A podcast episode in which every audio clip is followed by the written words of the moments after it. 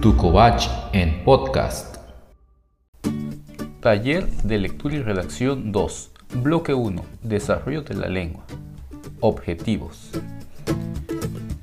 Hoy en día, la utilización de diferentes medios de comunicación que faciliten el proceso de enseñanza y aprendizaje está en auge, principalmente desde el inicio de la pandemia como sabemos, no todos los estudiantes cuentan con los medios adecuados para la utilización de dichas herramientas.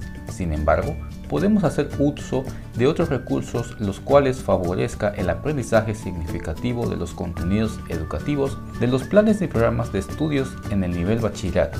Por tal motivo, surge la necesidad de expandir los recursos pedagógicos y que estén al alcance de todas las y los estudiantes de bachillerato.